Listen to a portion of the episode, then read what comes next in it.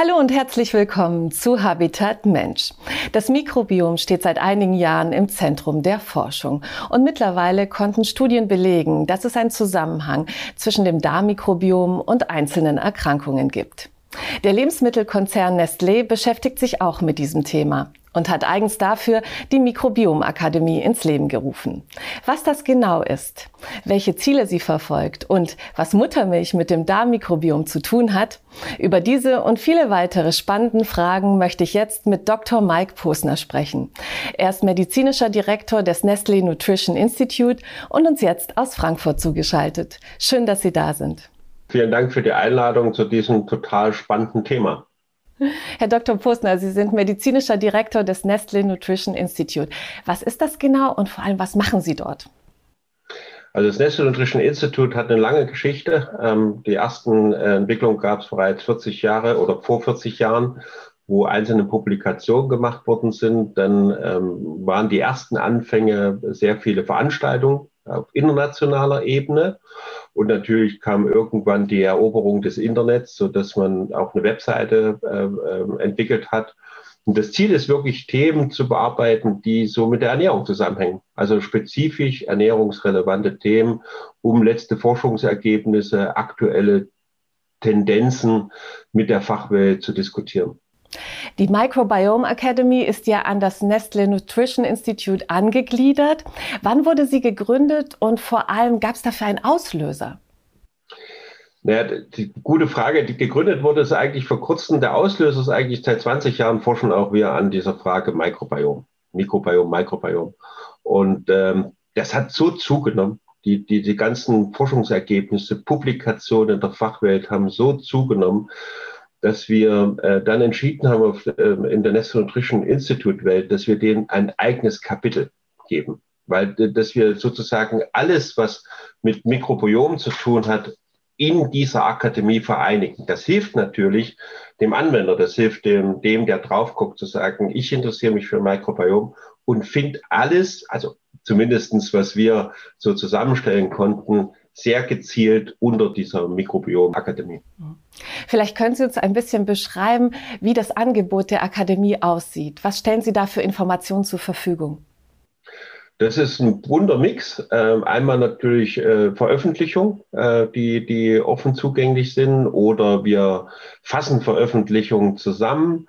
Wir haben Experteninterviews, wir haben äh, Live-Webcasts, äh, wir haben Seminare, äh, Webinare, die man angucken kann und haben, also darf ich schon sagen, ich glaube, die internationalen Experten, also wirklich die, die, gibt es nicht so viele, die wirklich so richtig tief daran forschen. Und die sind dann eben auch mal live zu hören. Manche kennt man, wer sich damit beschäftigt, hat man vielleicht dann mal in einer Publikation gelesen und dann sagt, oh, das ist doch mal interessant und guckt dann im Prinzip so ein Webinar und, und kriegt einfach total interessante Insights zu dieser Fragestellung. Das klingt nach einer sehr breiten Angebotspalette. Wie viele Kollegen von Ihnen arbeiten damit, damit diese Inhalte zur Verfügung gestellt werden? Äh, das ist gar kein so großes Team, weil die Inhalte stellen eigentlich unsere externen Experten zur Verfügung. Das heißt, wir müssen eigentlich nur wie man neudeutsch sagt, scouten, sodass wir mit einer kleinen Mannschaft gut gewährleisten können, dass aber eine breite Themenvielfalt angeboten wird. Und das ist das Spannende. Das Thema Mikrobiom ist ja sehr weitreichend. Haben Sie sich bei der Microbiome Academy auf einen bestimmten Themenkomplex fokussiert? Wir versuchen natürlich wirklich erstmal zu verstehen, was ist denn der Zusammenhang zwischen dem Mikrobiom und den gesundheitlichen Effekten. Und was uns natürlich sehr interessiert, das kommt ja aus der Tradition auch der, der Firma Nestle, äh, ist einfach, wann entwickelten sich das eigentlich? Und gibt es irgendwelche Schlüsselzeitfenster, die vielleicht total interessant sind für, für das Entstehen des Mikrobioms und ähm, für die Langzeitfolgen. Also wir beschäftigen uns auch sehr viel der, der Entstehung des Mikrobioms im frühen Säuglingsalter, aber auch später zum Beispiel Übergewicht und Mikrobiom ist ein total spannendes Thema. Ähm, äh, und, und, und vieles wird vielleicht erst noch kommen. Welche Zielgruppen, welche Berufsgruppen möchten Sie mit der Microbiome Academy ansprechen? Also die Fachwelt. das muss man ganz klar sagen. Äh, letztendlich äh, Mediziner, Ernährungswissenschaftler, Apotheker, Hebammen, Kinderärzte, also die, die sich sozusagen in der Fachwelt damit zu tun haben, aber auch die sich einfach interessieren, weil das Thema kommt ja, es kommt ja kaum noch einer an diesem Thema vorbei. Ja, Wiederherstellung des, der Darmflora, Darm, Darmbakterien balancieren. Also da gibt es ja ganz viele Schlagwörter, wenn Sie auf Google gucken. Und dann ist es ganz gut, wenn man vielleicht doch nochmal so sagt, gibt es ja jemand, der mir mal fachlich weiterhelfen kann. Und das ist genau das Ziel. Also wir wollen nicht den Konsumenten darüber aufklären. Das ist nicht das, die Aufgabe der Akademie, sondern der Akademie richtet sich wirklich an die Fachwelt. Warum sollten Experten gerade Ihr Angebot nutzen und nicht vielleicht andere Informationsseiten im Internet? Wir wollen die breite Fachwelt damit ansprechen. Also eine Hebamme oder ein Kinderarzt in Praxis und deswegen versuchen wir, die Themen leicht aufzuarbeiten. Also auch mal eine Infografik zu machen, einfach mal Dinge im Prinzip leicht verdaulich darzustellen. Ja, weil es ist ja ein, oft, es ist ein sehr komplexes Thema. Und das ist eben diese Ergänzung der Akademie, dass wir im Prinzip sagen, wir versuchen, diese hohe wissenschaftlichen Fakten auch nochmal einfach und wissenschaftlich korrekt, aber einfach verständlich darzustellen. Das ist das Ziel. Können Sie uns vielleicht noch ein paar Zahlen und Fakten zur Microbiome Academy nennen? Wir haben bei der ersten Initiierung, wenn man jetzt die ganzen Kanäle gibt, das ist ja ein Angebot, ein globales Angebot, ähm, waren jetzt so auf die ersten ähm, äh, Launch-Daten und Verbreitungen waren über 450.000 Kontakte. Der Aufbau eines gesunden Darmmikrobioms im Säuglingsalter ist besonders wichtig. Welche Faktoren spielen da eine Rolle? Jetzt kommen Sie ein bisschen näher zu mir, aber ich bin ja vom Haus aus äh, Mediziner und beschäftige mich mehr mit dieser frühen Phase, also spezialisiere mich hauptsächlich auf die Frage der ersten drei Jahre. Und das ist ja das, was uns, was wir ja schon seit Jahrhunderten wissen, dass ähm, gestillte Säuglinge ein ganz spezielles Mikrobiom haben. Und ähm, das man eigentlich nur findet in dieser Zeit. Also das findet man nur im Prinzip äh, bei diesen gestillten Kindern, die eine, eine ganz eigene Verteilung der unterschiedlichen Bakterienfamilien haben. Eine reicht da im Prinzip oder ist die Hauptfamilie, das sind die sogenannten Bifidusbakterien, die da am meisten vorkommen. Und man fängt jetzt noch mehr an zu verstehen, ob nicht auch dieses, dieser Einfluss der Muttermilch auf die Gestaltung des Mikrobioms dafür verantwortlich ist, dass wir ja wissen, dass gestillte Kinder sehr Langzeiteffekte haben, auch im Sinne von gesünder sind, weniger Allergien entwickeln, weniger Übergewicht haben. Und es gibt andere Faktoren, aber wahrscheinlich scheint auch dieses, dieses spezifische Mikrobiom am Anfang unseres Lebens, das verändert sich ja dann nochmal, aber vielleicht doch ähm, ein Schlüsselfaktor zu sein. Vielleicht können Sie noch mal beschreiben, was bekommen die Säuglinge mit der Muttermilch Gutes mit, was sich dann so positiv auf das Darmmikrobiom auswirkt? Also das ist erstmal Muttermilch als, als solches, aber ähm, man hat schon, das ist auch ganz interessant, man spricht schon seit, ähm, muss jetzt gerade kurz überlegen, aber es sind mehr als 100 Jahre, spricht man schon von einem sogenannten bifidogenen Faktor in der Muttermilch. Das heißt, ich habe ja schon gesagt, diese guten Bakterien bei den Gestillten sind die Bifidusbakterien. Also man hat schon damals erkannt, man wusste aber nicht, was das chemisch ist. Da gibt es einen Faktor in der Muttermilch, der scheint das Wachstum dieser spezifischen Bakterienfamilie, die so relevant für unsere Gesundheit in dieser frühen Phase ist, zu, zu stimulieren. Und äh, seit etwa Mitte 50er Jahre ähm, kann man das besser charakterisieren und das sind eigentlich Zucker also Zucker ist ja nicht immer schlecht, sondern äh, es kommt eben darauf an, über welche Zucker wir reden. Und die haben auch einen speziellen Namen, das sind sogenannte humane Milcholigosaccharide. Also ganz spezielle Zucker, die sehr spezifisch über die Muttermilch geliefert werden, die wir auch nur erhalten, wenn wir gestillt werden. Also das ist so unser erster Kontakt damit, die eine Frau auch nur bildet während der Stillphase, ist also doch ganz interessant und so einer hohen Menge. Und wir glauben, dass das wirklich auch ein Schlüsselfaktor ist für diesen Beitrag für diese gesunde Darmflora. Wie unterscheidet sich denn das Darmmikrobiom eines gestillten Kindes von dem, das keine Muttermilch bekommen hat? Naja, die, sie schaffen es einfach nicht, diese Dominanz dieser Bifidusbakterien hinzubekommen. Also die, die, die, die Säuglingsnahrung, die Ersatzprodukte, die sind von der Zusammensetzung im Prinzip, können sie was, aber insgesamt sprechen wir da eher von dieser sogenannten Mischflora. Also die haben schon ganz viele andere Bakterien mit drin und es ist einfach total anders als, als beim gestillten Kind. Haben denn gestillte Kinder gesundheitliche Vorteile? Wir wissen, dass die gestillten Kinder seltener Durchfallerkrankungen entwickeln. Ja.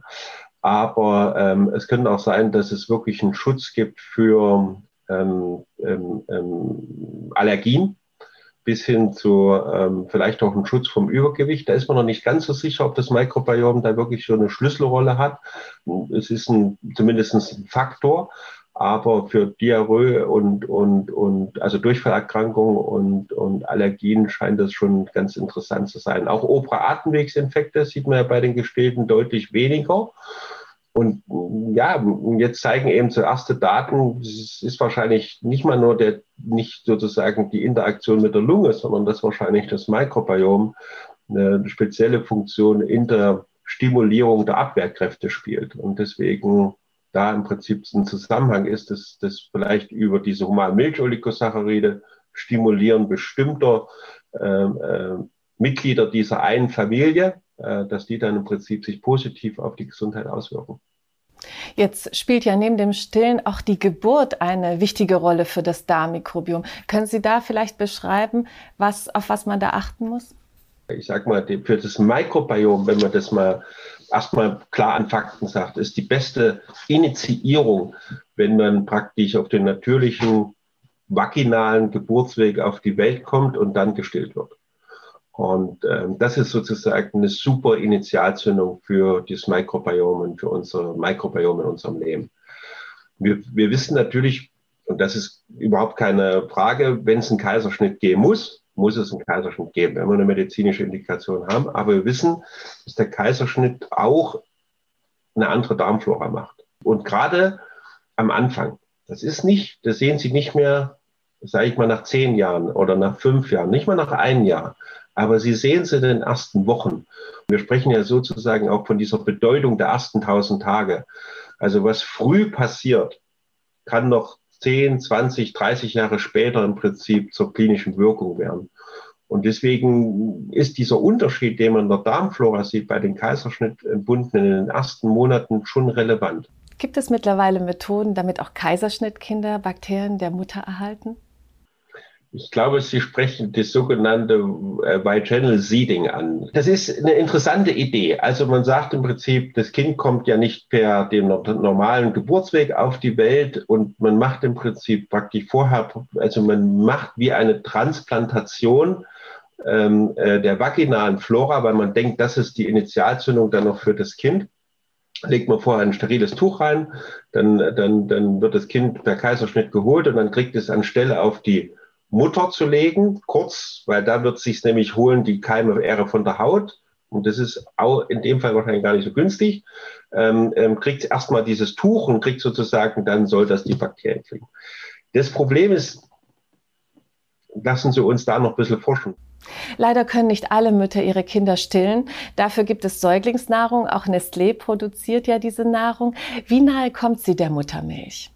Also ich bin ein totaler Still Fan. Das muss ich immer noch mal sagen. Ich finde einfach persönlich, ähm, ähm, ich finde, wir, Muttermilch, wir können es nie kopieren. Ja, äh, wir haben einfach Tausende von Inhaltsstoffen oder sagen wir mal Hunderte. Ja, während eine Säuglingsmilch ähm, ja nur ein Zehntel oder noch weniger davon hat. So, deswegen Nachkommen ist relativ, aber wir können immer besser werden. Und das ist natürlich wichtig der Forschung. Da, da stehe ich auch dafür, dass wir versuchen über Forschung ähm, äh, Alternativen im Prinzip zu verbessern. Und das ist uns schon gelungen. Also auch durch die Forschungsergebnisse, dass wir jetzt ähm, äh, in unsere Produkte, das ist ja unter der Marke Beba, zum Beispiel sowas wie humane Milcholigosaccharide zusetzen. Ja, und auch ganz aktuelle Studien haben, die uns diesen Weg positiv bestätigen. Also wenn es irgendwie möglich ist, sollte man versuchen, sein Kind zu stillen. Absolut. Also das ist nochmal also ganz, ganz klar, das ist die individuellste und beste Ernährung, die wir im Prinzip haben. Und aber und wenn nicht, sollte man sich einfach auch gut beraten lassen und einfach gucken, was sind denn so Alternativen und was ist vielleicht dann auch die richtige Alternative für mein Kind. Jetzt gibt es Kaiserschnittkinder, Kinder, die nicht gestillt werden. Wie kann man diese Kinder unterstützen, dass sie trotzdem ein gesundes Darmmikrobiom bekommen? Ich denke da gerade an Probiotika. Der erste Ansatz war ja im Prinzip, was hat man gemacht, wenn jetzt nicht gestillt worden ist? Man hat im Prinzip, und das war auch die, die Idee bei Kaiserschnitten, man gibt im Prinzip Probiotika. Und das war so der, also Keime, positive, gesundheitsfördernde Keime. Das macht man zum Beispiel teilweise auf einigen Neonatologien, also Frühgeborenenstationen, wo äh, Frühgeborene in den ersten äh, Tage probiotische Mischung bekommen, damit man die von einer bestimmten Komplikation, schweren ähm, äh, Darmentzündung im Prinzip schützt. Da gibt's gute Daten dafür.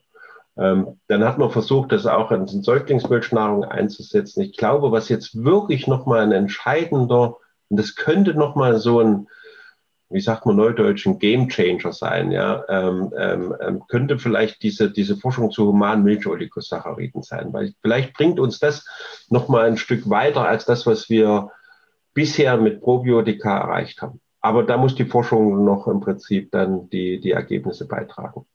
Können Sie uns ein bisschen beschreiben, wie die Forschung von Säuglingsnahrung bei Ihnen abläuft und vor allem an was Ihre Kollegen gerade forschen? Wir haben eine unheimlich große Muttermilchforschung, weil letzten Endlich, wenn man jetzt auf Säuglingsalter bezieht, müssen wir noch viel mehr lernen, was da eigentlich bei der Muttermilch passiert. Wir haben eine der größten Muttermilchprobendaten weltweit und sehr viele Publikationen. Ich glaube, wir haben 2000 Studienteilnehmerinnen wir haben über 8000 Proben und das ist einfach wichtig, die wir dann auch unterschiedlich analysieren können und, und, und da Schlussfolgerungen ziehen können, was man vielleicht in Zukunft Säuglingsmilchnahrung auch zusetzen kann. Wenn wir nochmal auf das Darmmikrobiom zu sprechen kommen, welche Gefahren gehen denn von einem gestörten Darmmikrobiom gerade schon im frühen Alter aus? Das Problem im Moment in der Wissenschaft ist eher, dass wir Assoziation haben. Also keine wirklich Ursachen-Wirkungsbeziehung. Da muss man noch wirklich noch ein bisschen mehr im Prinzip forschen. Aber wir konnten schon in der Studie zeigen, dass zum Beispiel ähm, Antibiotika-Einsatz, dass das bei den gestillten Kindern, also bei gestillten Kindern mit dieser spezifischen Darmflora deutlich geringer war. Also das heißt, die waren geringer in dem ersten Lebensjahr antibiotika pflichtig erkrankt. Und das sehen wir auch mit den humanen Milcholigosachen, wenn wir da Oligosacchariden, wenn wir praktisch Kinder mehr in dieses Mikrobiom bekommen, wie wir das bei den Gestillten sehen, dann könnte es auch ein geringeres Risiko für Antibiotika-Verwendung, äh, also für Antibiotika-pflichtige Erkrankungen sein. Das sind interessante Ansätze. Ich glaube, das ist jetzt genau diese Frage, dass wir von diesen Assoziationsstudien versuchen zu verstehen, was sind wirklich Ursachen-Wirkungsbeziehungen. Und dann nähern wir uns ein bisschen an. Was finden Sie persönlich am faszinierendsten an dem Thema Mikrobiom? Für mich bleibt das Spannendste zu verstehen, was passiert in dieser frühen Zeit und wie können wir im Prinzip da positiv ähm, äh, unterstützen. Das finde ich einen sehr interessanten, interessanten Aspekt. Und welche Forschung, gerade in diesem Bereich, den Sie erwähnt haben, finden Sie aktuell am vielversprechendsten? ich glaube wirklich die Interaktion der, der humanen Milcholigosache. Ich glaube, das ist, das ist nochmal, da ändert sich was. Also ich glaube, dass die uns, zumindest was wir jetzt wissen, also alleine in den letzten fünf Jahren hat sich die Publikation zu den humanen Milcholigosacchariden vervierfacht. Und ähm, äh, wenn wir da wirklich die, die, die, die Schlüsselkomponenten äh, isolieren können und dann im Prinzip auch verwenden können, glaube ich, ist das ein ziemlich starker Schritt in die richtige Richtung. Vielleicht können Sie uns noch abschließend sagen, welche Zukunftspläne haben Sie mit der Microbiome Academy? Wohin soll die Reise gehen? Also ich glaube, dass es im Moment noch eher eine, eine Informationsplattform ist und dass sie auf alle Fälle noch mehr eine Dialogplattform wird ähm, dass, dass wir auch einladen zu, zu, zur fachlichen Diskussion, zu, zu wirklich auch in, in einem Austausch. Äh, ich glaube, aktuell wird sie immer bleiben, weil ich kann wöchentlich neue, neue Daten im Prinzip finden, draufstellen. Und ich glaube, ja, und, und vor allen Dingen ein weltweites Netzwerk. Herr Dr. Posner, ich bedanke mich ganz, ganz herzlich für dieses spannende Gespräch und die Einblicke in Ihre Arbeit bei der Microbiome Academy. Es hat mir sehr viel Spaß gemacht und ich schicke schöne Grüße nach Frankfurt. Ja, vielen Dank und ich schicke sehr gerne viele Grüße zurück. Dankeschön. Das war Habitat Mensch für heute. Auf unserer Facebook-Seite gibt es noch viele interessante Informationen zu dem Thema. Ich bedanke mich für Ihr Interesse und freue mich schon aufs nächste Mal. Bis dahin, machen Sie es gut. Tschüss.